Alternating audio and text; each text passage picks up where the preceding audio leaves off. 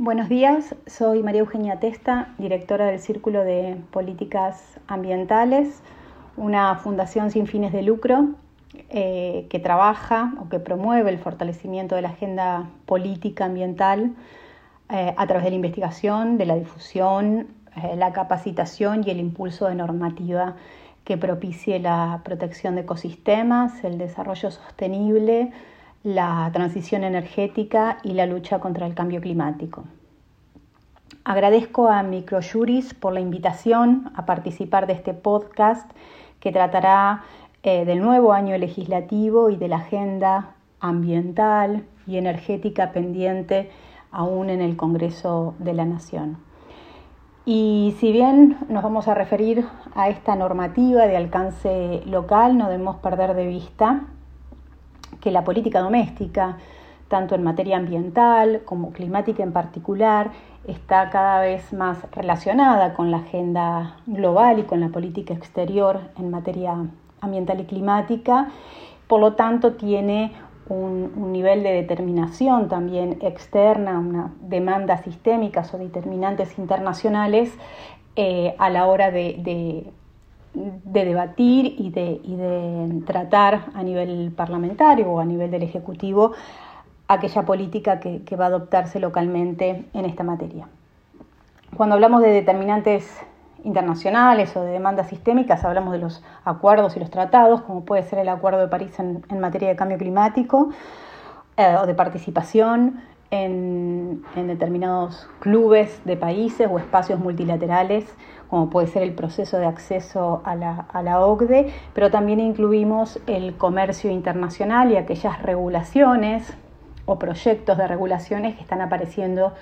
en, en muchas naciones y en muchas que son mercados de las exportaciones de la Argentina. Haciendo referencia al primer punto de los acuerdos y los tratados y vinculándolo con la legislación pendiente en Argentina. Desde el Círculo de Políticas Ambientales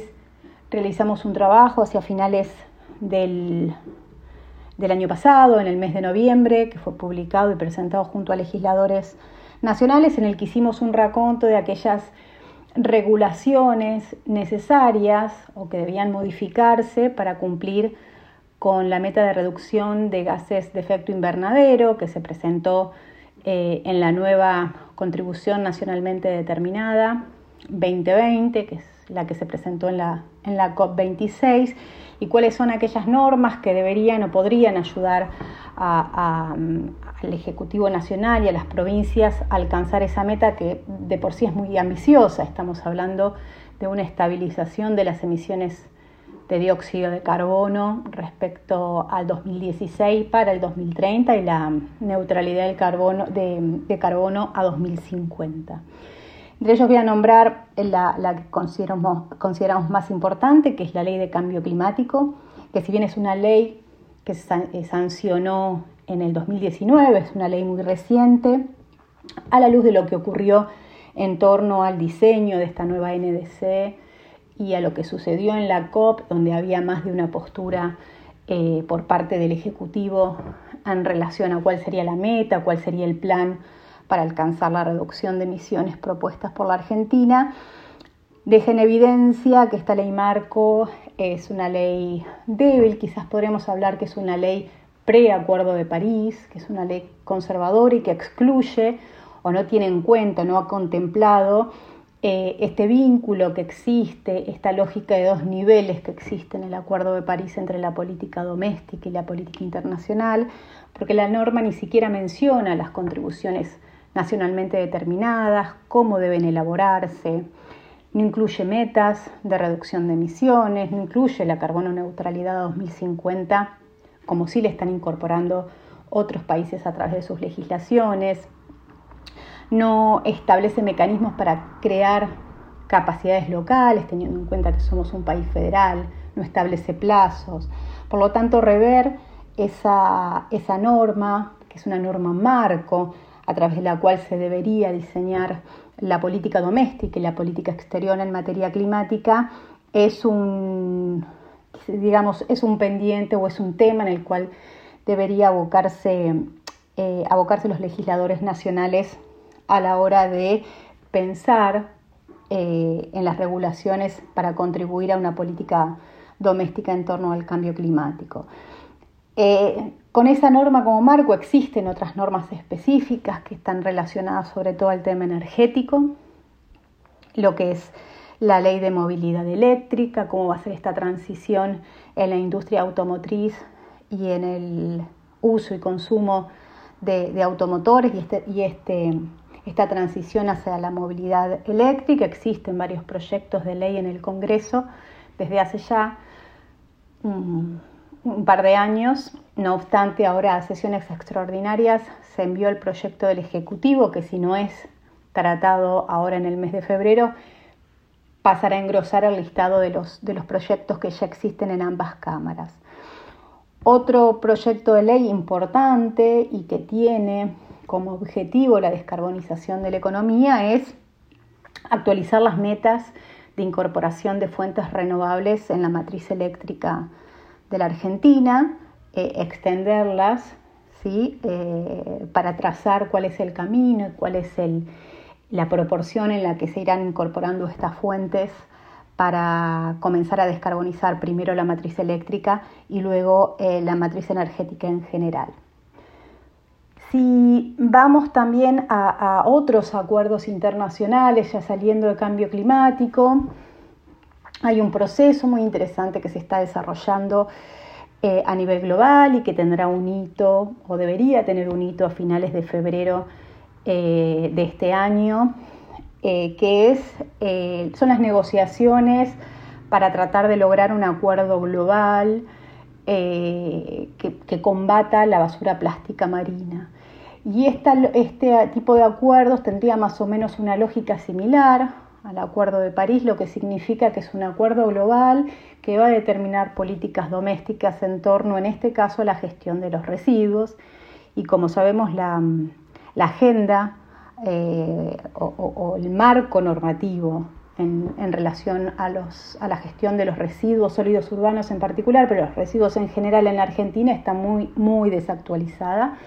no solo en, si la comparamos con, con países europeos, sino también si la comparamos con otros países de la región, como puede ser Brasil, Uruguay, Chile, Colombia. La Argentina todavía no ha incorporado el principio de responsabilidad extendida del productor para la gestión de, una, un abanico de residuos, como sí lo han hecho otros países, empezando por envases y embalajes, pasando por residuos de aparatos eléctricos y electrónicos o lo que puede ser neumático fuera de uso. Eh, esas no, este principio, la responsabilidad extendida del productor, es uno de los principios de los que se está hablando como necesario dentro de estas nuevas negociaciones en, el marco de Naciones Unidas eh, en relación a la basura plástica marina. Lo que significa este acuerdo, si bien hay, algunos borradores, eh, la postura más, más, más em, fuerte eh, lo que plantea es que bueno, cada país tiene que revisar, de acuerdo a algunos criterios comunes, cuáles son sus políticas de gestión de residuos, que lo que hacen es que esos países que no solamente consumen mucho, consumen y desechan muchos ítems plásticos, eh, terminen eh, vertiendo esos, esos residuos en, en, los océanos. Por lo tanto, ahí va a haber, si bien estas negociaciones llevan su tiempo, ahí va a haber otro posiblemente otro tratado internacional que impacte en nuestra, en nuestra agenda ambiental doméstica. Y en eso también el Congreso de la Nación puede ir anticipando, no solamente porque lo digo un tratado internacional, sino porque la Argentina viene arrastrando una demora significativa en lo que tiene que ver con, la gestión de los, de los residuos eh, orientada hacia el paradigma de la economía circular, con los principios de responsabilidad extendida del productor, como, como base, pero también con los porcentajes de incorporación de materiales,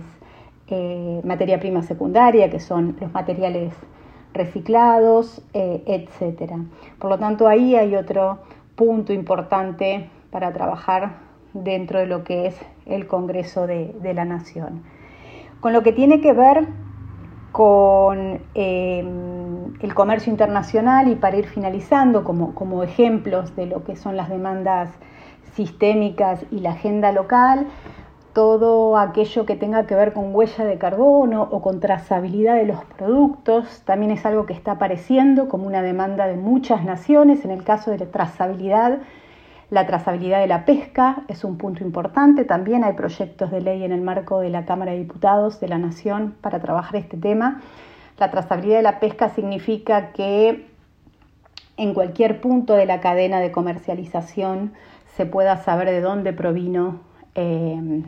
ese producto, cómo fue pescado, incluso se están incluyendo cuestiones de, derechos de los trabajadores y, de derechos humanos en todo lo que es la industria pesquera. Y es un requerimiento que ya están adoptando, ya ha adoptado la, Unión Europea, lo ha adoptado Estados Unidos para algún tipo de especies.